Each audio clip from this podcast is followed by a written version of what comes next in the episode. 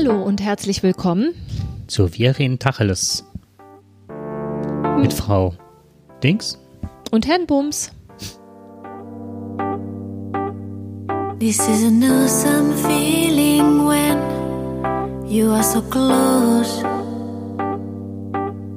The emptiness just flies away. You console all. mal wieder schön der Musik zu lauschen. Ja.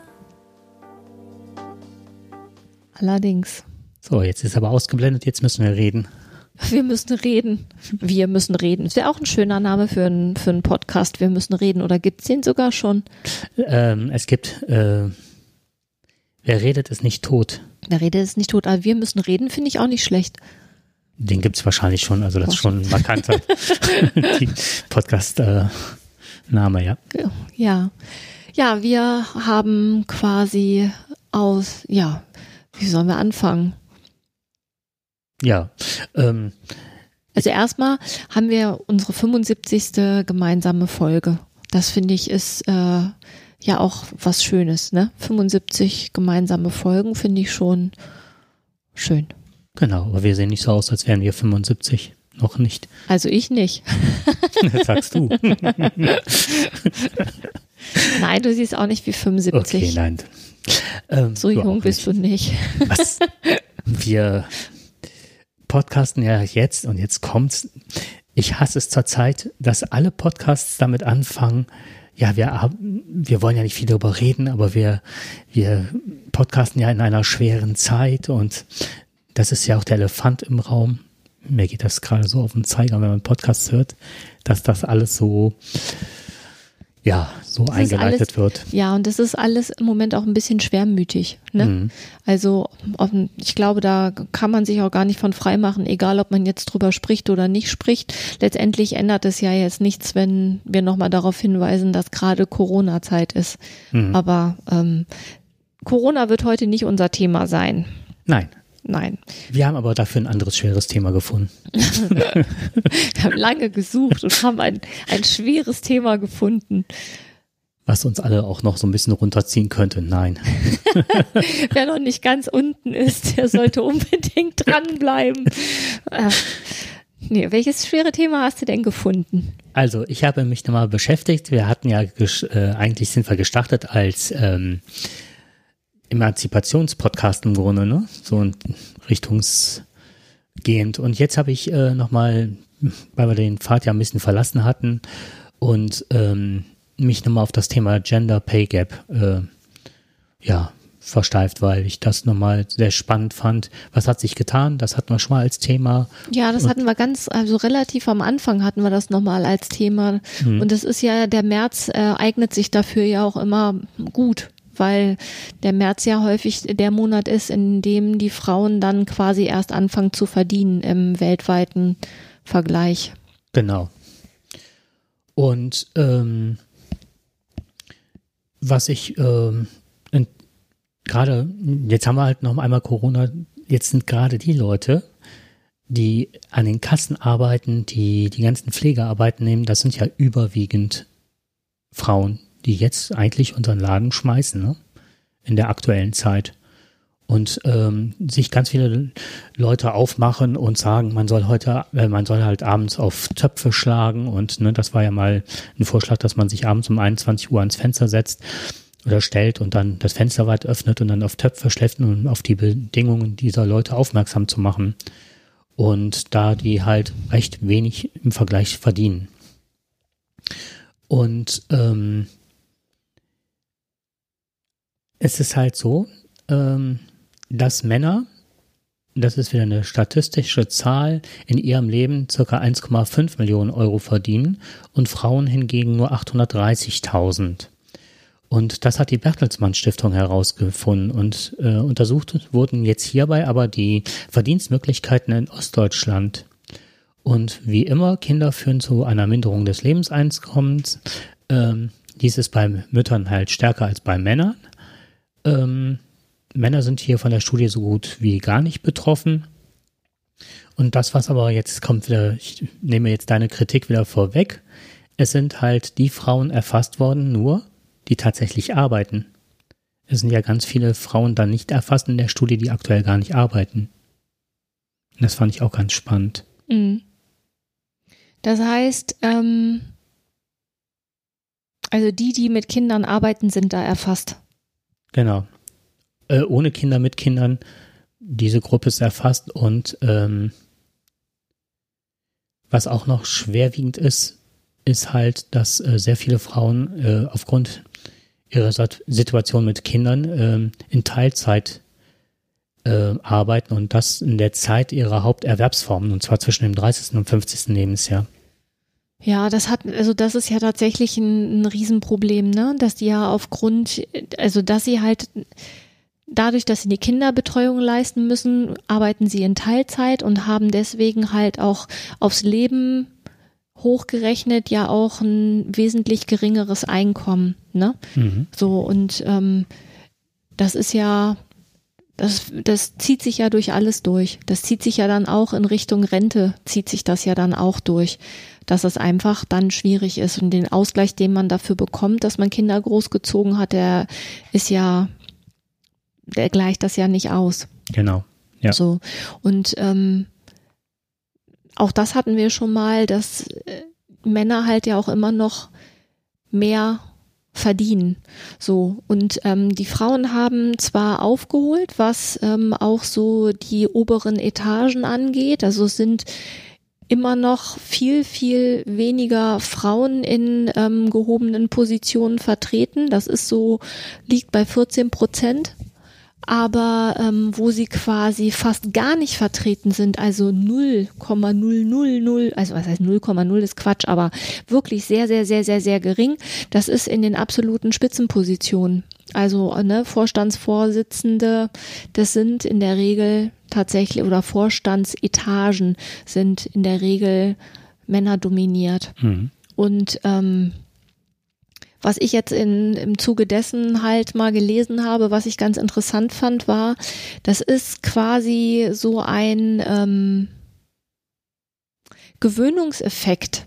Also je mehr Frauen das werden, desto mehr Frauen werden auch nachziehen.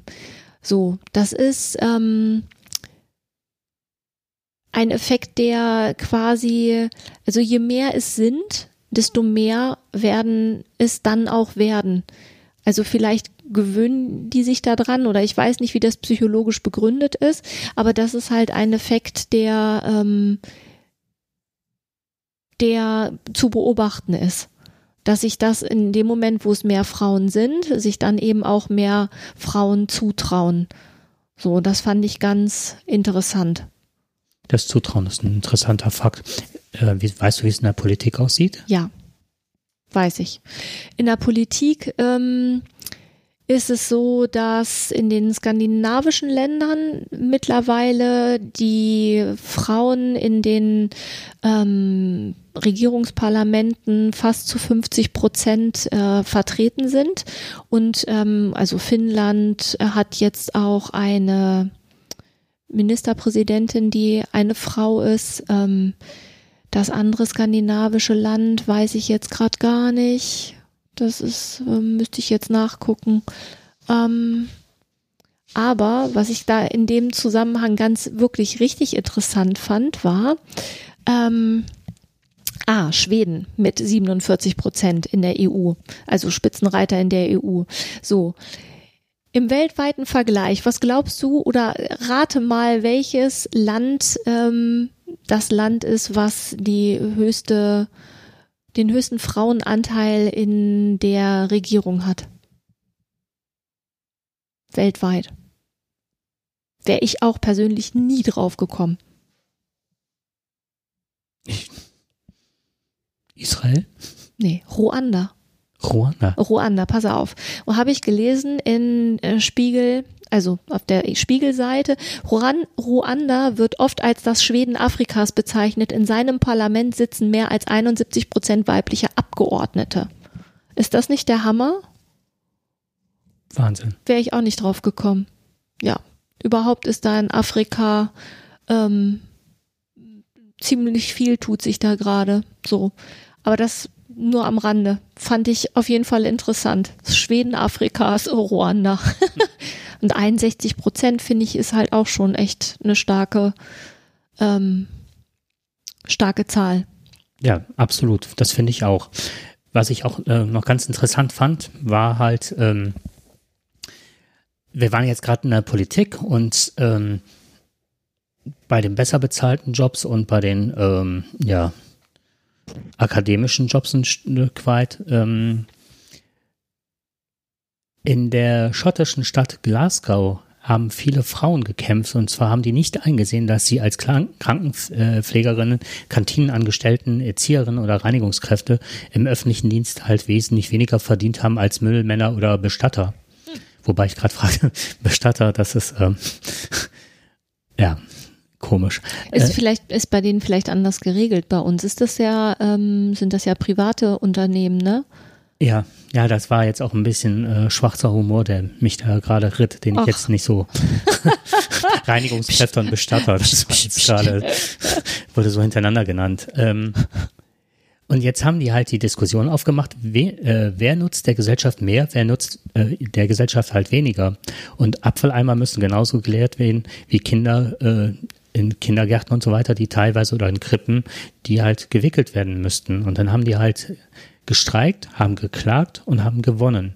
Und die Stadtverwaltung stimmte jetzt einem Vergleich zu und zahlt jetzt äh, 500 Millionen Pfund, das sind 578 Millionen Euro aus. Die sind also jetzt gleichgestellt. Weißt du, wie die Frauen sich organisiert haben? Nee, das schade. war auch nur eine kurze Meldung, die ich aufgefasst habe. Ja, wirklich schade. Mhm. Ähm, das ist wirklich interessant, da mal dem Ganzen nachzuforschen. Ja. Ja. Ähm, Nochmal, um auf diese, diese, ähm, auf das äh, Schweden oder Schweden Afrikas zurückzukommen und die, ähm, dass halt mehr Frauen in die Politik gehen. Ähm, es gibt einen Bericht des Weltwirtschaftsforums und da steht drin, dass es ungefähr noch 95 Jahre dauern würde, wenn sich die Entwicklung so vollzieht, wie sie sich gerade vollzieht. Es dauert 95 Jahre, bis es weltweit ausgeglichen okay, ist. Weltweit. Mhm. Ja, genau. Bis man von echter Parität in der Politik sprechen könne.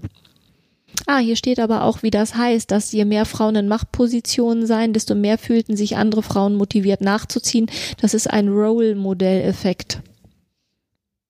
Das finde ich jetzt spannend. Also diesen auch äh, diesen Begriff finde ich spannend. Mhm. Also, dass mhm. die dann motiviert sind, nachzuziehen und Macht als eine Option, die im Bereich ihrer Möglichkeiten liegt, halt auch wahrnehmen. Das finde ich ganz interessant. Es hat was mit Rollen, ähm, mit Rollenmodell, also mit, mit, mit äh, am Modell lernen, ne? Mhm. Mir kommt das so ein bisschen vor wie ähm, von dem Kahnemann äh, schnelles, langsames Denken, dass wenn was gesagt wird in der Welt ist und dass das einen Einfluss hat.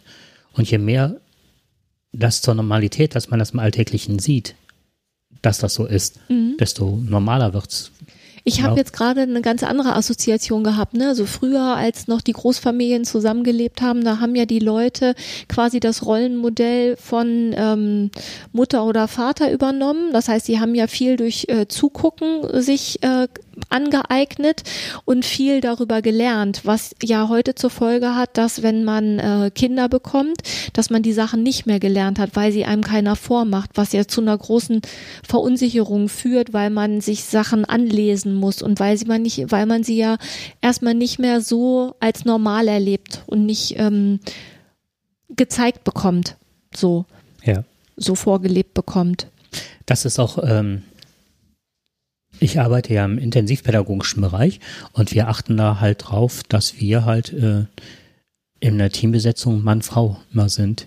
Was ich dann auch mit diesem Rollenmodell, das halt gegen teilweise gelebte Rollenbilder, die manche Kinder zu Hause erleben oder sonst was, dass ein anderes Rollenmodell dagegen gesetzt wird. Also dass mhm. der, dass das, ja, ja, ein emanzipiertes Team ist, ne? dass die Frau halt genauso viel zu sagen hat. Und das ist halt auch oftmals, bricht das halt durch, dass, ne, sie haben doch das Sagen, sie sind doch der Mann oder Mhm. dass die sich also sehr lange dran gewöhnen müssen, dass das ein anderes Verständnis Ich, ich von meinte das jetzt, Emanzipation ist. Nee, ich habe das nur als für das Rollenmodell Mhm. nochmal, ähm, um das zu äh, dem ganzen Fundament nochmal zu geben, halt Ja, einem Beispiel. das ist auch, ist auch ein gutes Beispiel.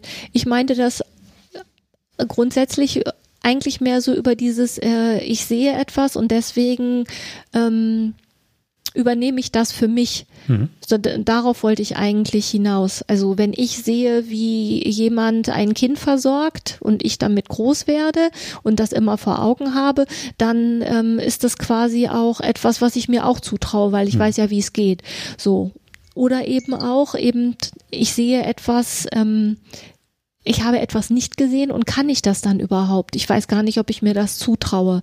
Und äh, so könnte ich mir oder so interpretiere ich das, wenn man sieht, dass Frauen regieren und wenn man sieht, dass Frauen das mit ähm, der Familie geregelt bekommen, dann ist das etwas, okay, das scheint ja zu funktionieren, also kann ich das auch machen. Warum sollte ich das nicht hinbekommen? So ist das, habe ich das verstanden.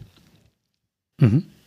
Was mir dadurch auch äh, klar wird, ist halt, dass das auch die Funktion halt dann ganz wichtig ist, oder die, die, die Be Beschlüsse, dass man auch eine gewisse Prozentzahl Frauen wirklich dann ähm, beschließt, die in die Politik gehen oder in Verwaltungs Verwaltungen sind, weil sonst wird sich das nicht ändern.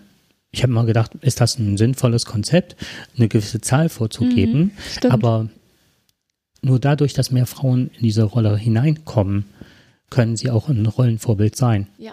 Und ansonsten wird sich nicht viel ändern. Da gebe ich dir völlig recht. Unter dem Aspekt hat die Quotenregelung auf jeden Fall, macht die auf jeden Fall Sinn. Ja. Ähm, was mir noch äh, gefallen hat, jetzt komme ich noch einmal auf Corona zurück, aber mehr als ähm, ähm, auf eine Sache, die mir unheimlich gut gefallen hat. Ähm, die Bundeskanzlerin, die Frau Merkel, ist ja hingegangen und hat ihre Ansprache ans Volk gehalten.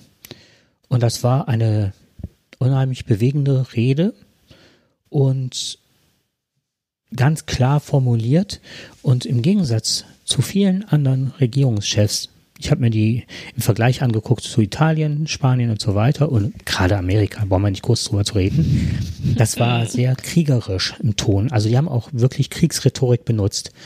Kämpfen, sterben, ähm, der Feind, also wirklich eine reine Kriegsrhetorik. Und das hat Frau Merkel nicht gemacht. Und die Leute dadurch viel, viel mehr ins Boot geholt, in das Wir-Gefühl. Das hat mir unheimlich gut gefallen, im Gegensatz zu den anderen Ländern. Und ich glaube, dass wenn man das so ähm, den Leuten so aufoktroyiert und das Kämpferische, dann sind sie, fühlen die sich sehr eingezwängt und die, haben ja unheimliche Probleme, einige Länder, auch Italien, dass ganz viele Leute trotz dieser Riesenkrise, trotz der ganzen Toten, äh, jetzt äh, rausgegangen sind. Und ich glaube, dass dieses Wir-Gefühl viel, viel mehr verbindet. Und das mache ich an, auch an Frau Merkels weiblicher Intuition fest. Oder ist das jetzt übertrieben? Äh, Das weiß ich nicht, ob das über, also wenn du das daran festmachst. Ich erlebe sie ja eigentlich eher als ähm, sehr bedächtig. Also bevor die irgendwie, also die ist ja jetzt kein, also ja, wie, wie soll ich es formulieren? Ähm, sie ist ja jetzt kein Temperamentsbolzen Mhm. in dem, also ich habe schon das Gefühl, dass ihre Kernkompetenz eher im überlegten Handeln liegt. Und so wirkt sie und ähm, ich finde auch äh, bei all dem, was sie immer sagt, kommt das irgendwie durch. Die ist sehr bedächtig. Also ich glaube, bevor die irgendwas sagt, ist die sehr, hat die da sehr viel drüber nachgedacht und sich wahrscheinlich äh, nach 84 Seiten erstmal schlau gemacht. Ich fand damals bei dieser Frücht, auch bei dieser Flüchtlingsaktion, auch da fand ich sie bei allem Enthusiasmus, den sie hatte, war sie ja sehr ähm, bedächtig. Also die ist ja jetzt nicht, also die, ich kann mir nicht vorstellen, was passieren müsste, dass die plötzlich irgendwie so eine so eine kriegerische Rede halten würde. Das äh, das wäre die ja gar. Also für mich, die ist das ja nicht. Ne? Ähm, Was ich auch sehr spannend an ihr fand oder an der Rede war halt, dass sie ihre eigene Situation, wie du sagst, bedächtig, die hat ihre eigene Situation von früher eingedacht und den Leuten auch vermittelt, ich habe sowas schon erlebt. Ich möchte nicht einfach einkaserniert werden oder weggesperrt werden, wie es damals schon war, dadurch, dass es eine Mauer gab und dass Richtig. irgendwelche Leute mir mein Leben vordiktiert haben. Genau. Und trotzdem ist es gerade, ist es gerade notwendig. Also ich fand ihre Rede ähm, sehr, für mich sehr beruhigend. Ja. So, und ähm, wenn da jetzt jemand ist, der so eine Kriegsrhetorik betreibt, also was sie ja nicht tut, aber angenommen, man erlebt das, dass das oberste ähm, Staatsoberhaupt äh, quasi verbal in den Krieg zieht gegen eine Krankheit, dann ähm, werden da ja unheimlich viele Emotionen geweckt. Und da wird ja auch unheimlich viel ähm, wird ja viel mobil gemacht. Also wenn man einen Gegner hat, dann äh, und man gegen den kämpfen muss, dann ist das ja mit sehr viel Mobilität verbunden. So.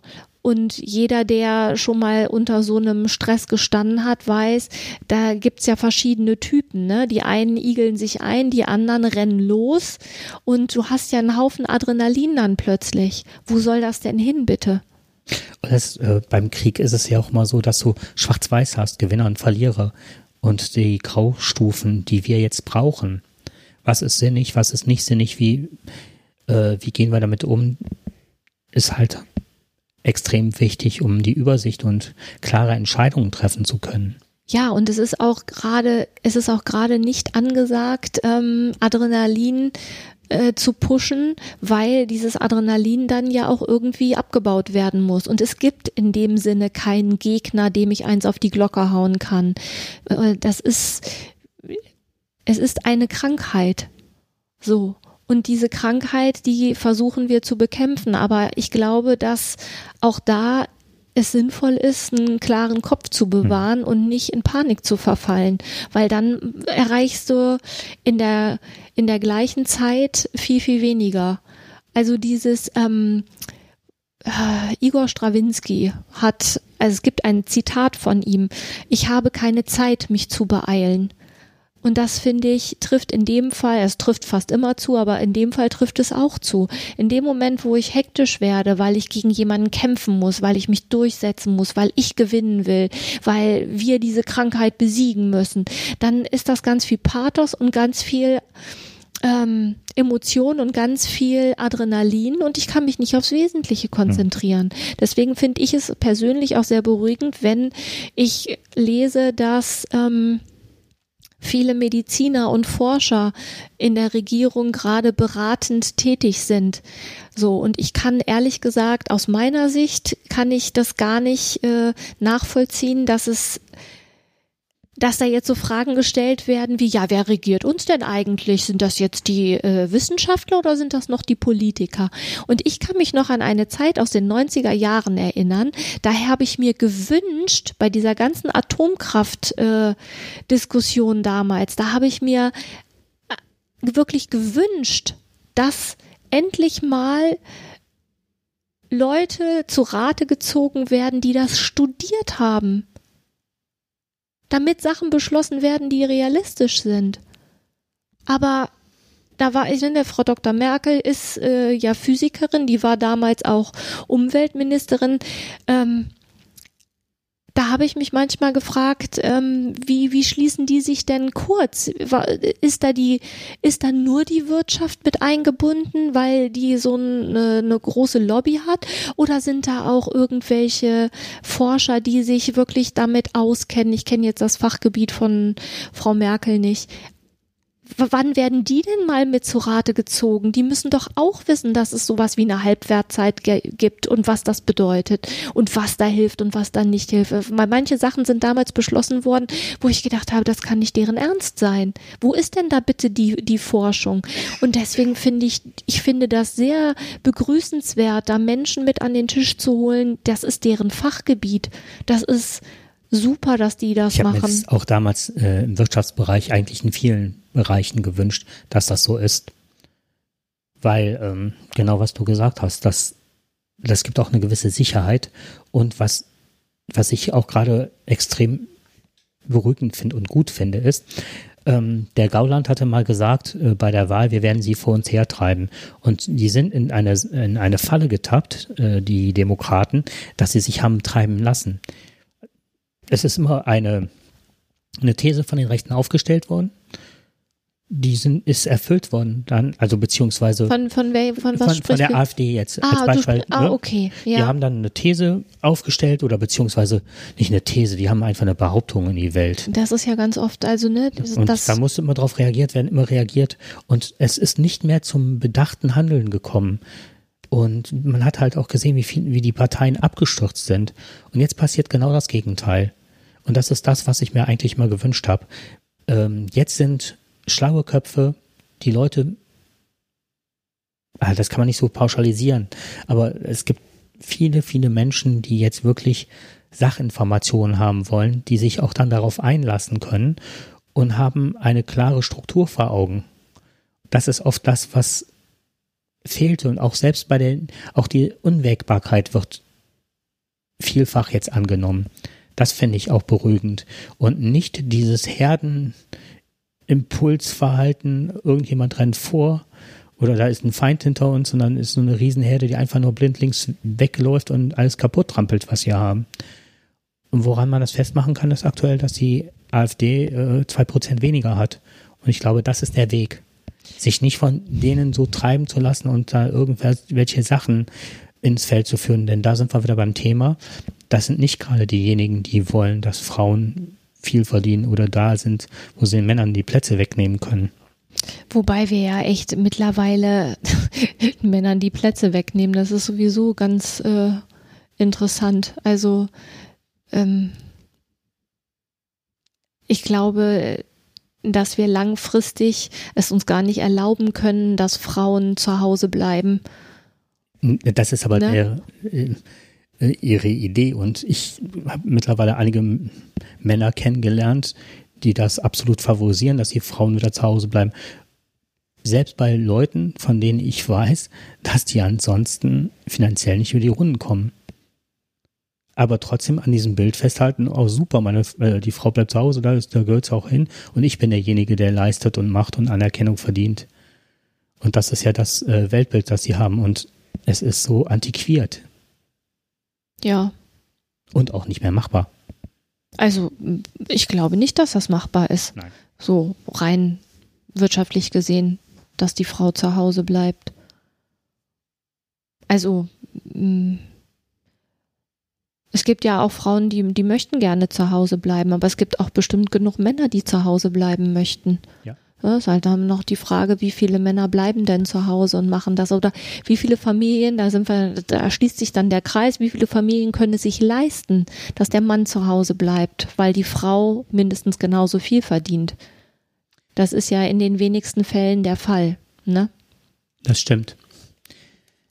Ein weiteres Thema, was dazu passt, beziehungsweise ein Unterpunkt ist, war eine andere Meldung und zwar, das war der Digitalindex und ich bin ja alles, was mit Computern so zu tun hat, das ist ja das, was ich mal ganz gerne lese und mich mit beschäftige. Und äh, es gibt einen Digitalindex und der besagt, ähm, das ist der Grad, der die gesellschaftliche äh, Digitalisierung der Bevölkerung bezeichnet und der wird auf einer Skala gemessen von 0 bis 100. Also voll durchdigitalisiert und ich kenne mich damit aus und ne? Frauen so. haben einen Index von 51, Männer liegen wohl bei 61, wobei ich gedacht habe, dass die Kluft größer wäre und auch, dass der Prozentrang der Männer höher wäre. Also dass Soll das ich mehr dir was Punkte sagen? sind. Da werden ja, werden da alle, alle Männer mit äh, abge, also werden da alle Wie gesagt, mit eingeschlossen? Äh, kann ich ja nicht sagen. Weil dann wären da ja Männer drin wie du und mein Vater, Mhm. ne? Und ähm, du liegst weit über 61. So erklärt sich das. Du hast recht. Aber mein Papa äh, liegt ja weit unter 61, ne? Ja. Spannend wäre jetzt noch mal, wenn man ein, wenn man das noch mal differenzi also differenzieren würde in Bezug auf Alter. Weil auch bei den Frauen, Mhm. da hast du ja zum Beispiel, also wenn wir jetzt mal meinen Vater und meine Mutter als Beispiel nehmen, meine Mutter hat kein Handy und ähm, hat auch keinen Internetzugang. Mhm. So, die ist wirklich ab von allem. Die hat einen Fernseher und die hat ein Radio. Und ansonsten hat die mit dem Internet, da hat die nichts mit an der Mütze gehabt. Wir haben irgendwann mal vor, ich weiß nicht, vor boah, zehn Jahren haben wir ihr versucht, ein Handy unterzujubeln. Da hat sie so rumgemeckert, dass äh, das ist alles gar nicht. Also das ging nicht. Mein Vater hingegen, ähm, die, der hat ein, äh, der hat einen Internetzugang, der ähm, kommuniziert über Mail, der hat ein Handy und bewegt sich mittlerweile täglich sehr sicher im Internet. Und das ist, ähm, als das aufkam, waren beide ja noch äh, verheiratet. Das heißt, meine Mutter hat den, hat den gleichen, hätte den gleichen Zugang haben können wie mein Vater, hat das aber total abgelehnt. Und ähm, jetzt sind die ja schon seit mehreren Jahren geschieden und mein Vater hat halt den Laptop mitgenommen und ähm, ja, meine Mutter hat, das ist alles irgendwie, wie sie sagen würde, böhmische Dörfer für sie. Mhm. Will damit nichts zu tun haben. Ich habe gerade noch ganz kurz recherchiert und habe tatsächlich was gefunden. Du hast recht. Es sind die unterschiedlichen Altersstufen ähm, berücksichtigt. Ja, Zum Beispiel bei der jungen Generation zwischen 14 und 24 und dann halt älter. Ja. Das ist alles erfasst. Aber das war nicht in der Studie, die ich gefunden hatte. Ja, aber ist ja interessant, ne? Und ähm, also interessant wäre es jetzt mal, wie sich das entwickelt hat. Also ich denke mal, in unserer Generation sind die Männer auch auf jeden Fall noch ähm, mit Auskennen und so auf jeden Fall weit höher als die äh, Frauen. Die, ich frage mich, was mit den ähm, im Alter jetzt von, weiß ich nicht, 18 bis 25 ist. Das fände ich mal ganz spannend. Ich glaube, dass die Unterschiede da nicht mehr so groß sind. Die jüngere Generation steht hier, holt sehr stark auf und trotzdem ist die Kluft zwischen 14 und 24 ähm, äh, sichtbar. Ja. Wobei das ist nicht mit Zahlen äh, belegt hier. Mhm. Ähm, was ich auch noch interessant gefunden hätte, wäre die Aufsplittung dessen, was sie damit meinen mit digitaler, äh, Mhm. mit dem Digitalindex. Hier wird nämlich irgendwie genannt, äh, Tabellen, Männer geben an, äh, Tabellenkalkulationen anlegen zu können oder Netzwerke einzurichten. Das bei 75 zu 37 Prozent. Also 37 Prozent sagen, können das Frauen von sich behaupten oder behaupten von sich. Und ähm, Männer nehmen, haben häufiger Zugang zu Videokonferenzen, wobei das natürlich auch wieder äh, was widerspiegelt, dass das ja auch meistens das Alter ist, was wir eben besprochen haben von, lass mich nochmal nachgucken, was habe ich eben gesagt, äh, zwischen 30 und 50, wo die Haupterwerbstätigkeit ist, wenn die Frauen zu Hause sind und sich um die Kinder kümmern, werden die mit Sicherheit nicht an Videokonferenzen teilnehmen in Firmen. Und dadurch haben die Männer auch viel mehr Zugang zu Videokonferenzen, erhalten auch sehr viel schneller und häufiger Digitalgeräte. Also da macht sich auch nochmal eine ganz besondere Kluft auf. Wobei ich gehofft habe, dass gerade bei dieser Kluft, dass die überwunden wird, halt durch die Digitalisierung und nicht noch vergrößert wird.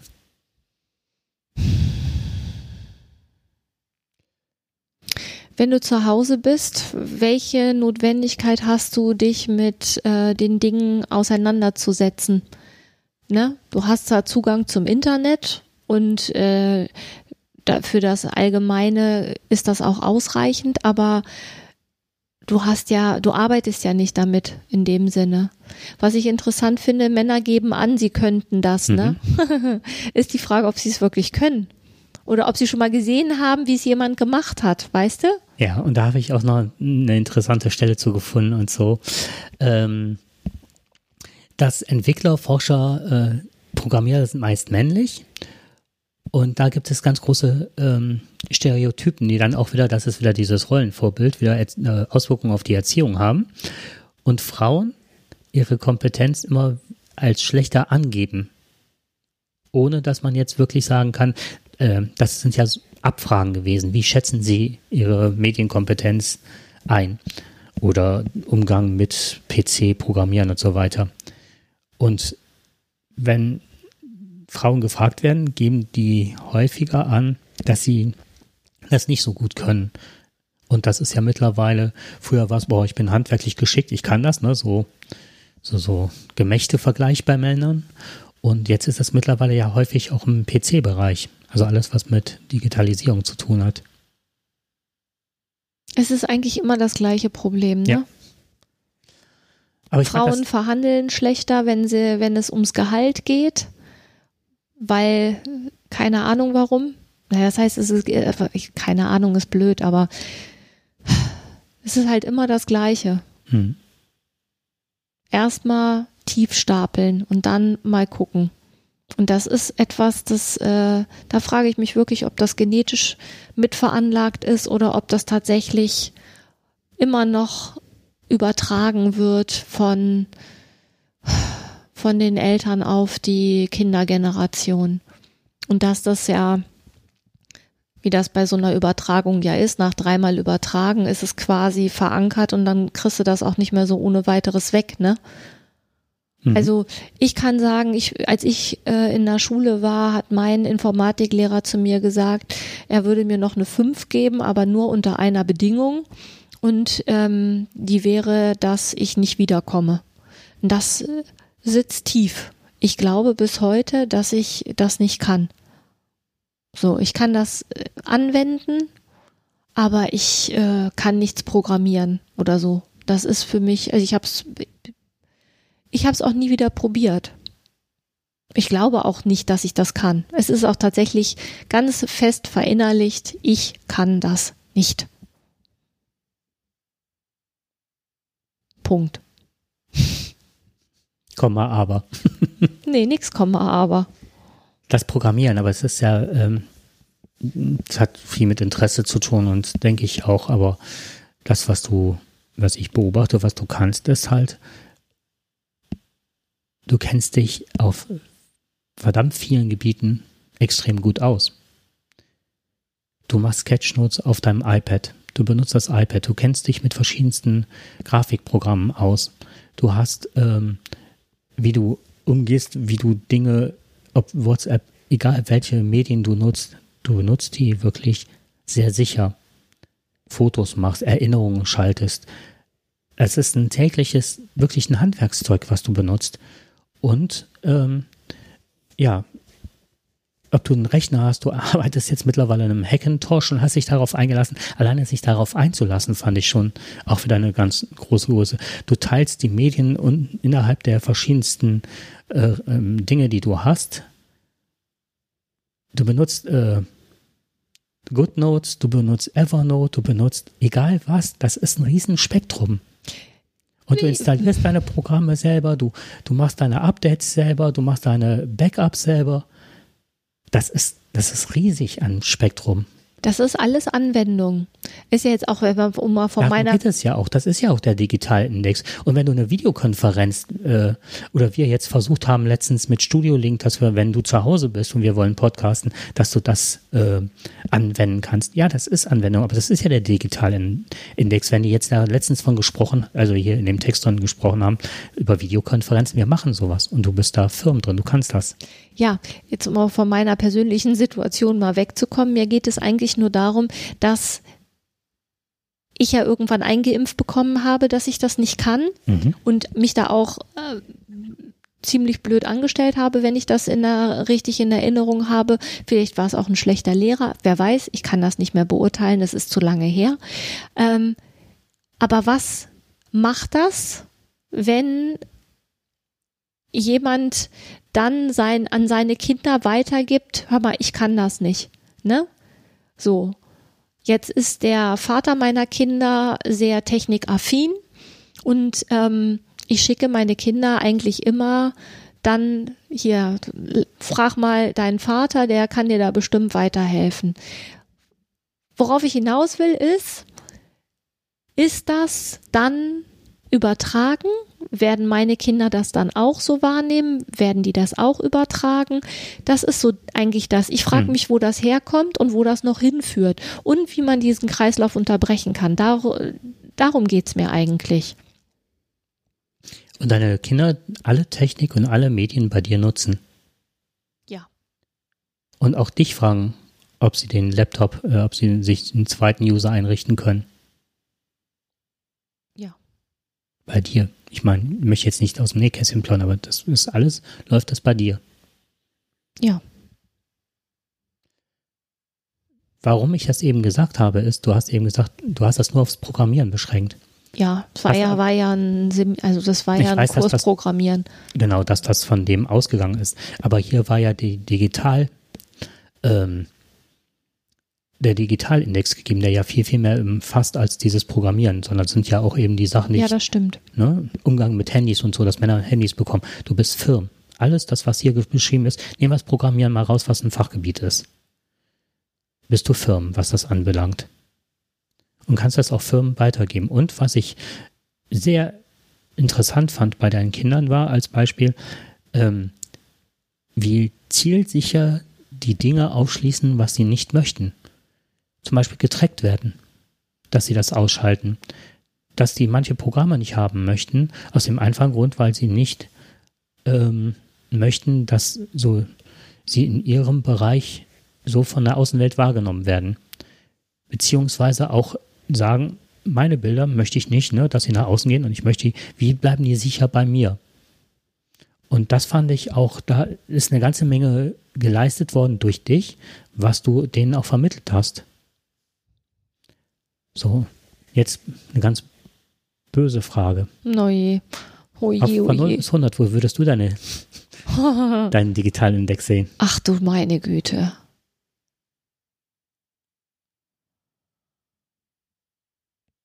Alle Frauen zusammen sind bei 51 Mhm.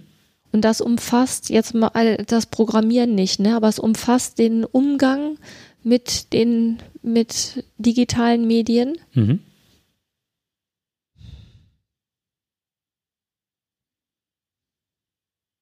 zwischen 65 und 70. Ja, meine nächste Frage gewesen, was glaubst du, was ich glaube, wie ich dich einschätzen würde? Ach du Jemine, du würdest mich wahrscheinlich höher einschätzen. Du würdest mich irgendwo bei 80 einsortieren. Nee, um die 70 hätte ich gesagt. Hast du auch gesagt? Mhm. Ah, okay. Dann ist meine, meine Selbstwahrnehmung ja, Mhm. ah, interessant. Und im Umgang, jetzt nicht programmieren oder einrichten oder sonst was, würde ich mich auch ungefähr da einsiedeln, was, was das angeht, was diese Medien jetzt ohne Einrichten von irgendwelchen anderen Sachen, diesen Fachbereich, dann würde ich mich auf 80, 85 setzen, Ja. denke ich. Also was, was ich hier jetzt gerade wieder Und was glaubst du, wie ich dich einschätzen würde? um, um den Dreh 80. Ich hätte dich höher eingeschätzt. Also ich hätte dich zwischen 85 und 90 Hm. eingeordnet. Ich glaube, dass da in dem Bereich das Programmieren und dieses äh, strukturelle, ja, das strukturelle Programmieren und äh, Riesennetzwerk und sowas, das würde ich da in dem Bereich, da bin ich nicht. Mhm. Spannend. Ja, Darf ich noch ein kleines Thema noch anbringen, weil ich möchte ganz gerne, dass noch eine Frau gewürdigt wird durch unseren Podcast. ja. Catherine Johnson ist mit äh, am 24. Februar gestorben mit 101 Jahr. Und ähm, diese Frau hat genau das erlebt im Grunde, was wir jetzt gerade besprochen haben mit Gender Gap und auch äh, Anerkennung und so weiter. Ähm, es ging um Folgendes. Sie hatte, damals war war Programmieren und äh, mathematische Aufgaben und sowas, äh, war sowas, waren niedere Arbeiten. Und ähm, sie ist dann irgendwann zu einem Vorläufer der heutigen äh, NASA gekommen und hat dann da bei der NASA halt mathematische Aufgaben übernehmen müssen. Dann ist jemand in dem Hauptteam, was dann für die Mondlandung und so weiter zuständig war, äh, ausgefallen. Dann ist sie äh, aufgerückt und hat mit den Azimutalwinkel äh, beschrieben. Das heißt, ähm, schönes Wort, Burnout, eine Rakete äh, in die Erdumlaufbahn eindringt ne, oder zurück zur Erde soll, dann gibt es so einen Kippwinkel wohl. Ich, ne, Physik habe ich nichts drauf. Und äh, den hat sie als führende Kraft mit ausgerechnet und die war wirklich mit der Kopf dieser Gruppe, der das ausrechnen konnte, wann die Erde wieder zu, äh, wann die Rakete wieder zurückkommt. Und die hat halt die erste Apollo-Mission und auch Apollo 13 war sie ganz stark daran beteiligt, dass die Leute wieder gesund auf die Erde zurückkommen. Und ähm, sie hatte halt ein ganz großes Problem. Und zwar war sie schwarz und eine Frau. Also doppelt benachteiligt. Benachteiligt, genau. Und das hat sich halt so ausgewirkt, dass alle bis, man kennt ja alle möglichen Leute, die auf dem Mond fahren und so weiter. Und auch die Leute, die die ganzen Berechnungen mitgemacht haben und so. Sie kannte man weniger. Und das war halt ein äh, das hatte der Barack Obama sich nicht nehmen lassen und hat ihr dann halt 2015 die höchste Anerkennung der USA über eine Medaille halt mhm. zugutekommen lassen. Aber mit 101 gestorben und 2015 erhält sie halt erst diese Medaille. Hammer, ne? Also wie, wie alt muss man werden, ne? Also das krass, ja. Jetzt ist die Frage mit der Anerkennung, wo du eben sagtest, dass es 91 Jahre dauert, ne? 95 Jahre, 95, bis es dann 95. ausgeglichen ist. Ähm, ich würde auch gerne noch zum Abschluss, mhm. ähm, auch das passt eigentlich ganz gut dazu. Ich habe neulich in äh, der Mediathek irgendwie hin und her geblättert und dann war ja vor kurzem der Weltfrauentag. Und da wurden äh, viele, ne, bedeutende Frauen. So, und da war zum Beispiel äh, Marlene Dietrich wurde da genannt. Ähm, und dann habe ich mich gefragt, eigentlich ist das ja ganz spannend, ne? Also ich weiß nicht, wer da noch alles genannt wurde. Es waren mehrere Frauen, aber die sind alle schon wirklich schon länger tot. So, und sind ja auch, ne, Marlene Dietrich war ja im 20. Jahrhundert, äh, also 30er, 40er, 50er Jahre, ne? Ähm, wenn ich mich jetzt, also ich habe mich dann gefragt, welche Frau lebt denn heute oder welche Frauen leben jetzt gerade aktuell, die dann in 50, 60 Jahren ähm, erwähnt werden würden. Wer wäre das? So. Spannende Frage. Und wenn du dir die Gedanken gemacht hast, wer wäre das denn für dich? Also klar, ne, wer auf jeden Fall genannt werden wird, ist Angela Merkel. Da bin ich mir relativ sicher, weil die ne, als erste deutsche Bundeskanzlerin hat die einfach, ist die, ist die schon gesetzt. Auf jeden Fall. Aber wer wäre das ansonsten? Ich könnte mir zum Beispiel vorstellen, dass äh, Greta Thunberg mhm. bestimmt genannt werden wird, weil die ja, also die ist ja im Moment noch Jugendliche und es ist halt eine ganz, ganz junge Frau. Ich glaube, dass die bestimmt auch ähm, genannt werden würde, kann ich mir vorstellen. Kommt ein bisschen drauf an, wie sich das jetzt entwickelt. Aber wer wäre das denn ansonsten noch? Mir fallen noch zwei ein. Sag mal. Michelle Obama. Ja. Auch wenn die in der zweiten Reihe gestanden hat, hat sie ganz viel bewegt. Und äh, Lady Diana. Meint, meint man so im ersten Moment nicht, aber die hat ja das ganze Königshaus. Ich meine, dass der jetzt dieser eine Prinz nach Kanada und sich äh, sozusagen da rausgestohlen hat. Ja, aber die ist ja schon lange tot. Also ich meine jetzt, wer lebt so, jetzt, wer vom, lebt vom jetzt gerade, okay, wer ja. lebt jetzt mhm. gerade noch? Weißt du? Hm, Madonna. Ja.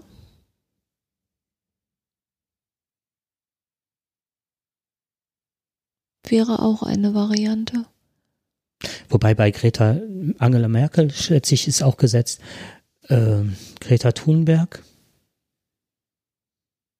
Doch, das, das, ich glaube, das ist schon enorm. Ich denke, dass das von der Bewegung, wenn das, wenn die noch äh, was in Bewegung setzt, diese Gruppe oder diese Gruppierung, glaube ich, würde die eine Kultfigur werden können.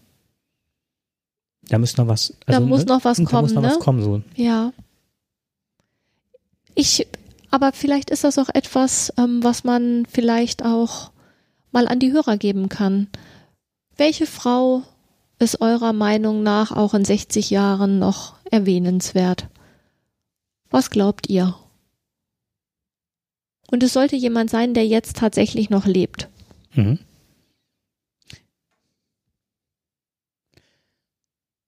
Was ich auch noch spannend fände, wäre als Rückmeldung, wie äh, schätzt ihr euren Digitalindex ein? Ach, das ist auch nett, ja.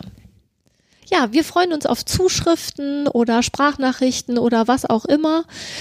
Ihr seid aufgefordert, euch zu beteiligen. Wir würden uns sehr, sehr freuen. Bevor wir jetzt das beenden, würde ich ganz gerne noch eine Sache mit dir äh, live diskutieren sozusagen. Oha.